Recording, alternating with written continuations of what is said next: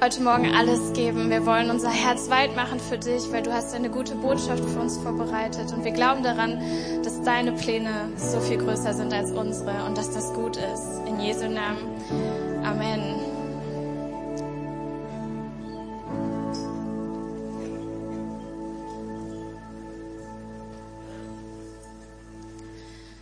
Immer wieder passieren Dinge in meinem Leben. Richtig, richtig coole und Dinge, von denen ich so sagen würde, ah, das muss jetzt nicht unbedingt sein. Und das habe ich im Laufe meines jungen Lebens immer wieder erlebt. Ich hatte das Gefühl so, oh, da habe ich gar keine Wahl. Ich entscheide mich nicht für solche Situationen. Und ich habe so das Gefühl, das wird auch den Rest meines Lebens so aussehen. Also vielleicht die nächsten 60, 70 Jahre. Und ich habe mich dann gefragt, ja, wenn ich keine Wahl davor habe, dass mir Dinge passieren, wo bleibt mir dann die Wahl? Und ich habe herausgefunden, es ist nicht die Frage, dass mir etwas passiert, sondern die Frage, wie gehe ich eigentlich damit um? Und ich meine das in beider Hinsicht. Wenn mir gute Dinge passieren, wie reagiere ich darauf? Bin ich freudig? Bin ich dankbar? Bin ich glücklich? Feiere ich diese Momente? Und was ist, wenn mir Dinge passieren, die ich nicht so gut finde? Wie reagiere ich da? Und als ich vor acht Jahren Christin geworden bin, da kam eine weitere Frage dazu, nämlich, was sagt eigentlich Gott dazu? Oder? Ich habe gelesen in der Bibel von einigen Versprechen, von einigen Zusagen, wo er sagt, hey, ich will das Beste für dich, nur das Beste. Und ich denke so, ja, Amen. Und vielleicht geht's dir auch so, wenn du vielleicht den Vers des Tages liest oder vielleicht hast du ein Andachtenbuch und dann sagst du, ja, genau das will ich heute erleben. Und dann passiert das Leben. Und die Frage ist, wie gehen wir damit um? Ich habe mir die Frage gestellt, bedeutet das, wenn ich mit Jesus unterwegs bin, wenn ich mich für ein Leben mit ihm entschieden habe, dass es mir immer gut geht? Und ich glaube, für die meisten von uns, die heute hier dabei sind, im Raum sitzen oder auch vielleicht im Livestream, ihr müsst die Frage mit irgendwie Nein beantworten. Es ist eben nicht alles leicht. Es ist kein leichtes Leben, auf das ich mich eingestellt habe. Natürlich, am Anfang mit meiner Bekehrung, ich hatte das Gefühl, okay, jedes Gebet, das geht in Erfüllung. Irgendwie ist Gottes Gnade da. Und dann irgendwie nach zwei, drei Monaten, ah, so einfach war es dann doch nicht mehr. Und das ist keine leichte Frage, diese zu beantworten. Keine, die man leicht mit Ja oder mit Nein beantworten könnte. Denn es gibt Dinge in unserem Leben, die passieren und darauf gibt es einfach keine irdische Antwort. Ich habe da zum Beispiel an eine Situation gedacht von einer großartigen Pastorin, die mit ihrem Ehemann zusammen in den USA eine Kirche geleitet hat und sie hatte die Gabe der Heilung. Menschen sind von weit her gekommen, sie hat für sie gebetet und sie wurden übernatürlich von Gott berührt und geheilt. Und ich glaube auch, dass das heutzutage noch passieren kann. Daran glauben wir als Pfingstgemeinde, als Elim Hannover. Und dann passiert etwas. Sie selbst erkrankt an Krebs. Und obwohl sie so viele Menschen für sie gebetet hat und die Heilung erlebt hat, sie selbst verliert diesen Kampf. Und die Frage bei der Familie war groß, Herr Gott, was ist das eigentlich? Und vielleicht kennt ihr das aus eurem eigenen Leben, aus eurem Umkreis, aus eurer Familie und Verwandtschaft. Und ich will euch heute sagen, diese Frage, die kann ich euch heute nicht beantworten, warum diese Dinge passieren. Aber ich möchte uns heute eine Perspektive geben, wie wir mit diesen Fragen umgehen können. Und ich weiß, ich werde diese Frage mit in den Himmel nehmen und Gott diese Frage stellen und ich bin mir sicher, er wird mir darauf eine gute Antwort geben können. Jetzt ist das ja kein leichtes Thema. Und vielleicht sitzen die einigen von euch hier und denken sich so, Angelika, das Jahr hat gerade erst angefangen, müssen wir uns damit beschäftigen? Die Jahreslosung, wie Pastor Albert sie vorgestellt hat, ist doch, du bist ein Gott, der mich sieht. Amen. Und eigentlich möchte ich doch glücklich sein. Aber ich glaube deswegen, weil die Jahreslosung so gut ist und so hoffnungsvoll ist, müssen wir uns der Frage auch stellen, dass Dinge passieren können, die finden wir nicht gut. Und vielleicht gehörst du zu den Menschen, die schon am Anfang des Jahres einiges Leid erlebt haben. Ich habe in die Bibel geschaut und habe mich gefragt, was sagt eigentlich Jesus dazu? Ist es wirklich so, dass er uns verspricht, dass uns alles gelingt, alles richtig gut wird? Und dann habe ich einen Vers gefunden, der steht in Johannes 16, Vers 33. Da sagt er zu seinen Jüngern nämlich Folgendes. Hier auf der Erde werdet ihr viel Schweres erleben. Und ich bin froh, dass er da nicht aufhört, sondern er weitermacht mit den Worten, aber habt Mut, denn ich habe die Welt überwunden. Jesus ist selbst gerade in einer Situation, wo er weiß, das wird nicht leicht. Ihm ist klar, am nächsten Tag wird er gekreuzigt werden. Er ist kurz davor, verraten und gefangen genommen zu werden.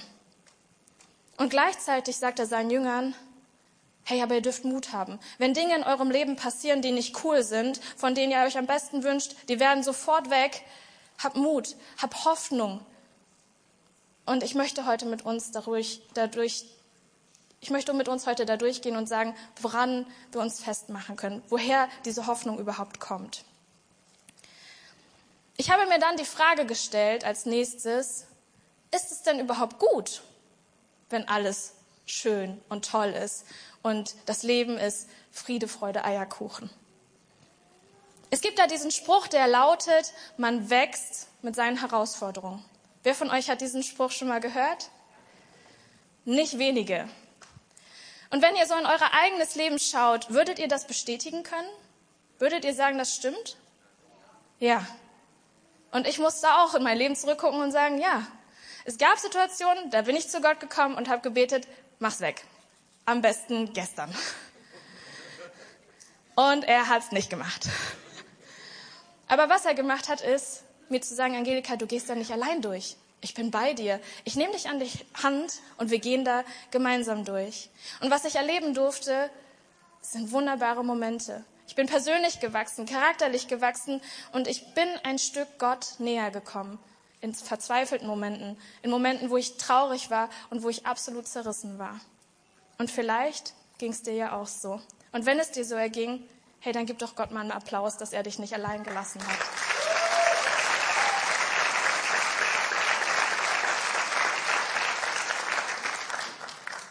Ich habe mir dann im Zuge dessen mal so Personen vor Augen geführt, die stattdessen alles in ihrem Leben hatten. Von Geburt an. Möglichkeiten, Finanzen, gutes Elternhaus, tolle Freunde, ein gutes Umfeld, wo man sagen würde, du hast alles.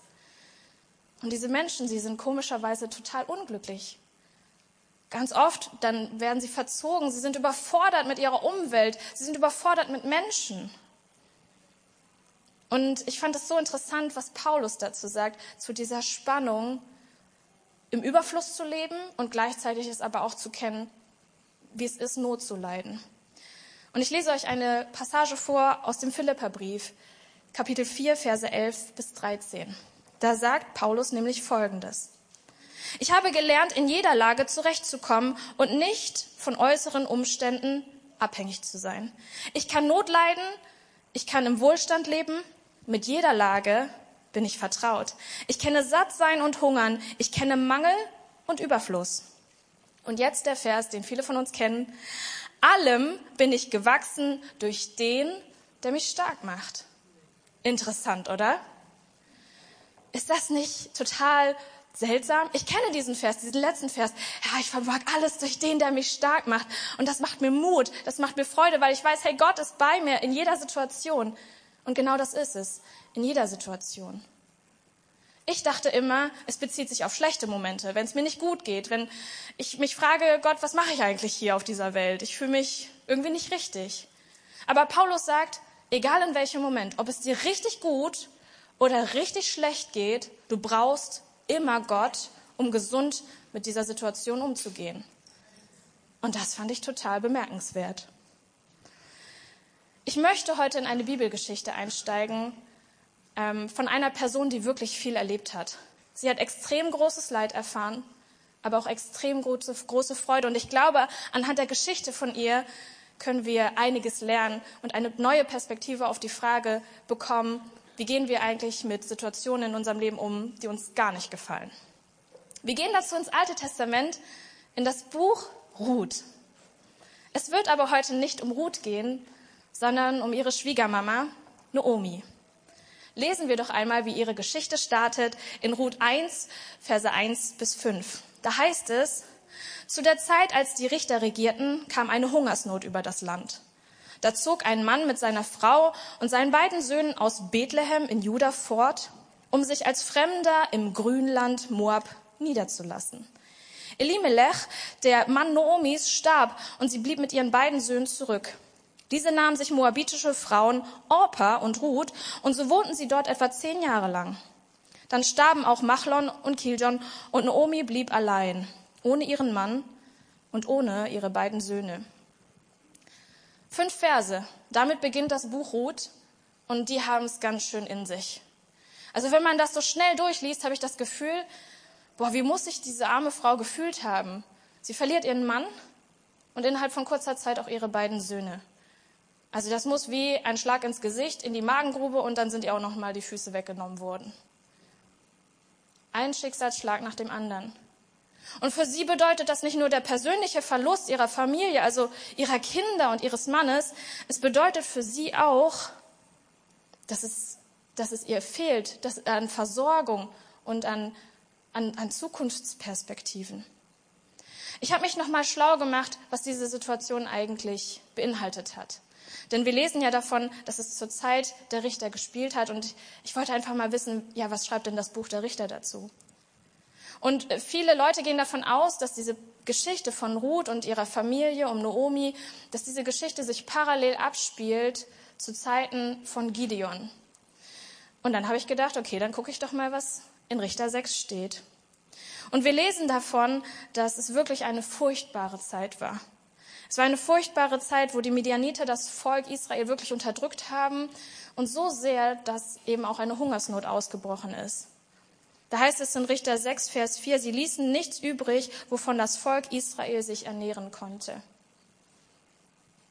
Und ich glaube, im Angesicht des Ukraine-Kriegs sehen wir, was das bedeutet. Naomi und ihre Familie, sie entscheiden sich, hey, hier können wir nicht bleiben, wir wollen eine Lösung finden und sie ziehen in dieses Grünland Moab. Das klingt ja, als wäre dort Hoffnung, als würde es dort Überfluss geben. Und dort angekommen, ja, da verliert sie ihre Familie. Also ein Schicksalsschlag nach dem anderen. Und ich kann mir vorstellen, dass diese Flucht keine leichte war, weil ihr klar war, ich verliere hier alles. Ich lasse mein Zuhause zurück, alles, was ich Heimat genannt habe, meine ganzen Freunde und Familien. Und ich kann mir gut vorstellen, dass es ihr nicht gut ging in dieser Situation. Und dann verliert sie ihre Zukunft, weil die Männer damals diejenigen waren, die die Brötchen nach Hause gebracht haben. Sie hatte als Frau keine Möglichkeit, irgendwie zu arbeiten. Wir kennen das heutzutage, 21. Jahrhundert, ist gar kein Thema, als Frau zu arbeiten. Aber damals, das war keine Alternative, das war überhaupt gar keine Frage. Und jetzt hatte sie keinen Mann mehr, Ihre Söhne sind gestorben und jetzt sollte sie auch noch für ihre Schwiegertöchter aufkommen. Eine verzweifelte Situation. Und wie stellt sich Naomi dieser Situation? Mittlerweile ist es so, dass Naomi davon gehört hat, dass der Krieg geendet hat in Israel. Frieden kehrte ein und damit hat auch die Hungersnot aufgehört. Und sie macht sich mit ihren Schwiegern auf den Weg zurück nach Bethlehem in ihre Heimat. Und wir können uns vorstellen, dass der Frieden ein Grund war, warum sie zurückgegangen ist. Aber andererseits gehe ich davon aus, dass Naomi eine sehr gebildete Frau war und die Gesetze ihres Volkes kannte. Denn es gibt ein Gesetz, das die Grundversorgung von zum Beispiel Witwen und Waisen sichert. So heißt es in 5. Mose, Verse, äh, Kapitel 14, Verse 28 bis 29 so. In jedem dritten Jahr sollt ihr den zehnten Teil eurer Ernte in euren Städten und Dörfern sammeln und lagern. Es ist für die Leviten bestimmt, die kein eigenes Land haben, und für die Ausländer, die Waisen und die Witwen. Sie können sich davon nehmen, was sie brauchen. Wir nennen das Grundversorgung und bis vor einem Jahr hätte ich jetzt noch gesagt, das ist so etwa wie Hartz IV, aber wir kennen ja die Gesetzeslage, es heißt jetzt heutzutage Bürgergeld. Und es bedeutet, Grundversorgung zu haben. Also nicht im Überfluss zu leben, aber wenigstens nicht zu sterben, irgendwie zu überleben. Und sie geht zurück und sie spürt aber, oh, ich muss ja auch noch für meine Schwiegertöchter aufkommen. Es geht ja hier nicht nur um mich. Wie soll ich ihnen ein gutes Leben bieten? Und so kommt sie auf dem Weg nach Bethlehem in das Gespräch mit ihren Schwiegertöchtern und sie sagt, hey, ich kann euch eigentlich nichts bieten. Wollt ihr nicht lieber zurück ins Grünland Moab gehen? Dort könntet ihr vielleicht noch mal heiraten und eine Familie gründen, die euch die Versorgung und die Zukunft sichert. Und bei diesem Gespräch lernen wir auch davon, dass Orpa sagt, okay, ja, ich gehe zurück und Ruth sagt, nein, ich bleibe bei dir. Ich entscheide mich, bei dir zu bleiben. Und in Bethlehem angekommen, ja, da beantragen sie eben Bürgergeld und wahrscheinlich auch für Ruth irgendwie sowas wie Flüchtlingshilfe. Und das Überleben ist zuerst gesichert. Es gibt ein weiteres Gesetz, womit sie sich, sage ich mal, ihr Überleben aufstocken können. Es steht in 3. Mose Kapitel 19, Verse 9 bis 10. Wenn ihr die Ernte eures Landes einbringt, sollst du das Feld nicht bis zum äußersten Rand abernten. Du sollst keine Nachlese von deiner Ernte halten, du sollst sie dem Armen und dem Fremden überlassen. Und ich glaube ganz stark von Naomi inspiriert, durch all das Leid, durch das Naomi gegangen ist und wofür sie sich dann aber entschieden hat, hat Ruth gesagt, ich möchte was zu unserem Überleben beitragen. Und sie geht aufs Feld und will dort die Ehren nachlesen. Rein zufällig gerät sie dabei auf das Feld von Boas, einem Verwandten von ihrem verstorbenen Schwiegervater. Und als er hört, dass sie die Schwiegertochter von Naomi ist, macht er ihr den Vorschlag, hey, bleib auf meinem Feld, dann kann dir nichts passieren. Weil es klar war, wenn du vielleicht auf das andere Feld kommst, dann könntest du vielleicht von anderen Männern belästigt werden. Und das täte ihr nicht gut. Und auch Naomi findet den Vorschlag gut und sagt, jo, machen wir. Und so geht das eine Weile lang. Und so lesen wir am Ende von Kapitel 2 folgende Verse. Ruth hielt sich beim Ehrenlesen an die Mägde des Boas, bis die Gersten- und Weizenernte beendet war. Danach blieb sie bei ihrer Schwiegermutter. Ich habe mal dann nachgeschaut, was das eigentlich bedeutet, dieser eine kurze Vers 23. Und in dieser Zeit sind etwa drei Monate vergangen. Denn die Gerstenernte beginnt zwischen etwa März und April, während die Weizenernte Mai, Juni zu Ende geht. Und nach der Erntezeit bleibt Ruth nichts anderes übrig, als von dieser Grundversorgung zu leben und zu ihrer Schwiegermama zurückzukehren. In dieser Zeit ist das alles nicht besser geworden. Es gibt immer noch keine gesicherte Zukunft. Es gibt niemanden, der sich um die beiden kümmert. Es ist irgendwie klar, sie müssen eine Entscheidung treffen, wie es weitergeht. Und Naomi gibt sich dieser Situation nicht geschlagen. Sie möchte es gut haben, auch für ihre Schwiegertochter. Und wir lesen in Ruth 3, Vers 1 folgendes. Naomi sagte zu ihr, meine Tochter, ich möchte dafür sorgen, dass du einen Ort der Geborgenheit findest, wo es dir gut geht. Sie hat sich fest vorgenommen, der Ruth einen guten Ehemann zu finden. Und sie hatte jetzt drei Monate Zeit, sich zu überlegen, wer es denn werden könnte. Und sie entscheidet sich für Boas. Sie wird Matchmakerin und sie hat eine Strategie sich ganz fest ähm, ausgemalt und tatsächlich am Ende dieser Strategie Boas und Ruth heiraten. Und wir lesen in Ruth 4, Verse 13 bis 17 folgendes. So nahm Boas Ruth zur Frau. Der Herr ließ sie schwanger werden und sie gebar einen Sohn. Da sagten die Frauen zu Noomi, du wirst jemand haben, der, dem, der dein Herz erfreut und dich im Alter versorgt. Die Nachbarinnen rühmten ihn und sagten, der Noomi ist ein Sohn geboren, und sie gaben ihm den Namen Obed. Er ist der Vater Isais, der Vater Davids. Und als ich das nochmal so studiert habe, gelesen habe, dachte ich, Wahnsinn. Es geht im Buch Ruth gar nicht so sehr um Ruth, sondern viel, viel mehr darum, wie Naomi Entscheidungen trifft und was das für Auswirkungen hat, nicht nur auf ihr Leben, sondern auch auf das von ihrem Umfeld. Wir lesen hier nicht, dass Ruth ein Sohn geboren wurde, sondern Naomi wurde ein Sohn geboren, der sie glücklich machen würde und der ihr Versorgung schenkt. Und darin erlebt sie schließlich Gott. Sie erlebt Gottes Eingreifen und sie beginnt wieder Freude in ihrem Leben zu empfinden. Und das fand ich total spannend. Wir lesen davon, dass Naomi einen Schicksalsschlag nach dem anderen erlebt und sie hätte aufgeben können. Sie hätte sagen können, ist mir alles egal, ich habe keinen Bock mehr und ich gehe meinen eigenen Weg. Aber sie wusste, sie hat Verantwortung nicht nur für ihr Leben, sondern auch das um sich herum, für ihre Schwiegertochter, die noch bei ihr geblieben ist. Und ich finde es so interessant, dass wir hier lesen können, wie es weitergeht mit ihrer Entscheidung. Wir lesen hier davon, dass aus dieser Entscheidung der König David entstammt. Und wir, 3000 Jahre später, wir wissen nicht nur, dass König David aus dieser Linie entstammt, sondern auch Jesus Christus, der Sohn Gottes, warum wir alle uns hier versammelt haben, weil er uns freigekauft hat. Und so wurde mir klar, ich kann nicht die Frage beantworten, warum passiert mir Leid oder warum passieren dir diese Dinge, die ich auch unfassbar schwer finde. Aber ich kann darin lesen, dass Gott gut ist und dass es einen Unterschied macht, wie ich mit meiner Situation umgehe. Und ich glaube nicht, dass Naomi damals wusste, dass sie damit die Ewigkeit verändern würde. Und dann kommen wir zu der Geschichte von ihrem Ur, Ur, Ur, Ur, Ur, Urenkel, Jesus Christus selbst. Er erfährt eine ähnliche Geschichte, muss ähnliche Situationen durchleben und durchmachen. Er wird geächtet, über ihn wird gelästert, er wird beschimpft, er erlebt viel Leid, und viele von denen, die zuerst mit Jubel ihm hinterhergelaufen sind und gesagt haben, ja, der ist cool, das ist unser Meister und unser Lehrer, es gibt einen Tag, da sagen sie, wir wollen dich sterben sehen. Eine krasse Wendung, die niemand von uns gerne hätte. Bis zu seinem Lebensende hin wird er dann gefangen genommen und gefoltert.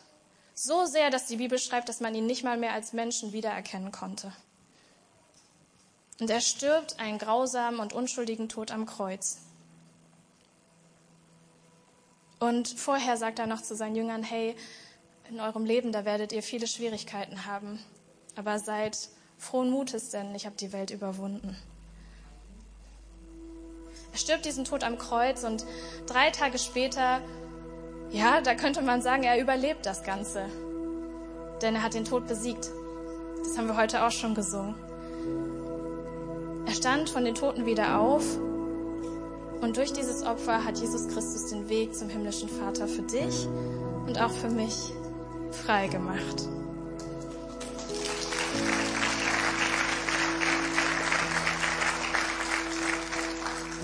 Denn eigentlich diesen Tod, den hätten wir, jeder von uns hätte den verdient. Aber Jesus in seiner schwersten Stunde hat nicht sein Leid gesehen, nicht zuerst. Er hat dreimal seinen Vater darum gebeten, hey, ich habe eigentlich nicht so viel Lust, diesen Weg zu gehen, ans Kreuz zu gehen, allein zu sein, geächtet und missachtet zu werden. Aber er hat dich und er hat mich gesehen und hat gesagt, ich muss diese Entscheidung treffen, damit ich einen Unterschied mache für die Ewigkeit. Und ich glaube, das ist der Grund, warum er sagen konnte, sei frohen Mutes, hab Hoffnung, denn ich habe die Welt besiegt. Und ja, es stimmt in unserem Leben, selbst wenn wir uns für Jesus entschieden haben, für einen Weg, der wirklich gut ist. Und du, ich kann dir sagen, wenn du dein Leben Jesus gegeben hast, du hast die beste Entscheidung deines Lebens getroffen. Aber ich kann dir auch sagen, es wird kein leichter Weg werden. Aber du musst ihn nicht mehr allein gehen. Und das ist das Beste, was dir und mir passieren kann.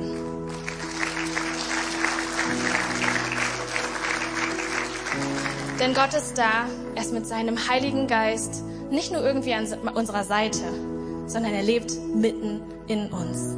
Und er führt und er leitet dich und mich. Und so ist Gottes Versprechen an uns, egal wie schwer es aussieht, egal wie die äußeren Umstände aussehen. Doch der Herr sagt, bringt eine Mutter es fertig, ihren Säugling zu vergessen? Und selbst wenn sie es vergessen könnte, ich vergesse euch nicht. Denn Gott ist ein Gott, der dich und mich sieht. Ich möchte euch bitte dazu bitten, aufzustehen für den nächsten Part. Ich möchte uns dazu ermutigen, dass egal welches Leid du und ich vielleicht noch 2023 erfahren werden, dass wir aktiv Schritte gehen, dass wir uns davon nicht entmutigen lassen, sondern wissen dürfen, Gott ist da, weil er es versprochen hat.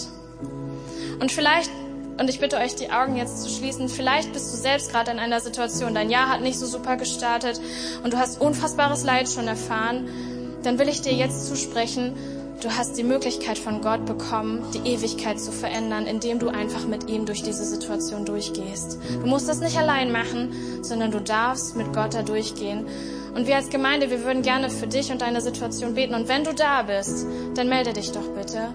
Und wir wollen gemeinsam vor Gott kommen. Dankeschön. Dankeschön. Dankeschön. Lass uns gemeinsam vor Gott kommen, denn er ist ein guter Gott und er sieht dich und mich. Und wir als Gemeinde, wir wollen zusammen mit diesen Geschwistern von uns hier stehen und vor Gott kommen und darum bitten, dass er eingreift. Und ich werde jetzt vorbeten und ich bitte euch als Gemeinde nachzubeten. Jesus Christus, du hast versprochen, dass in all meinem Leid ich Mut und Hoffnung haben darf. Komm mit deinem guten Heiligen Geist in mein Leben. Lass mich erleben, dass du es gut mit mir meinst. Schenk mir Frieden, den ich nicht verstehen kann, aber der mich beruhigt. Schenk mir Kraft, schenk mir Hoffnung, schenk mir Perspektive und schenk mir auch Menschen, die mit mir gemeinsam durchgehen. Ich danke dir, Gott, dass dieses einfache Gebet wirkt. Denn du bist mir nah. Du bist mein Papa. Amen. Und ich weiß nicht, ob du überhaupt schon mal diesen Jesus Christus kennengelernt hast. Vielleicht bist du hier und du hörst zum ersten Mal von ihm oder du hast schon mehrmals von ihm gehört und du bist selbst auch in einer Situation, wo du sagst, ja, ich, ich weiß gar nicht, wie ich damit umgehen kann. Aber ich kenne diesen Jesus noch gar nicht. Ich kann dir sagen, es wird mit Jesus so viel besser, weil er bei dir ist und weil er in diese Situation sprechen kann und weil er ein Gott ist, der Wunder wirkt. Und wenn du diesen Jesus noch nicht kennst, noch nicht zu ihm Ja gesagt hast, hey, dann will ich dir jetzt auch die Möglichkeit geben, dass wir gemeinsam als Gemeinde vor Gott kommen und wir wollen mit dir gemeinsam diese Entscheidung für Gott festmachen. Wenn du das bist, dann bitte ich dich auch um ein deutliches Handzeichen. Wir wollen gemeinsam mit dir beten und diesen wichtigen Schritt machen. Bist du da? Dann freue ich mich, wenn wir gemeinsam heute beten dürfen.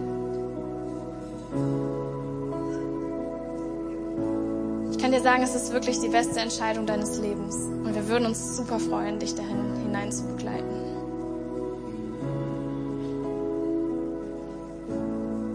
Hey Gemeinde, hier vor Ort habe ich kein Handzeichen gesehen, aber vielleicht ist da jemand im Stream und möchte diese Entscheidung treffen. Lasst uns doch auch gemeinsam mit dieser Person beten. Jesus Christus, ich kenne dich noch nicht, aber ich habe gehört, du bist gut. Und ich möchte mich für den Weg mit dir entscheiden.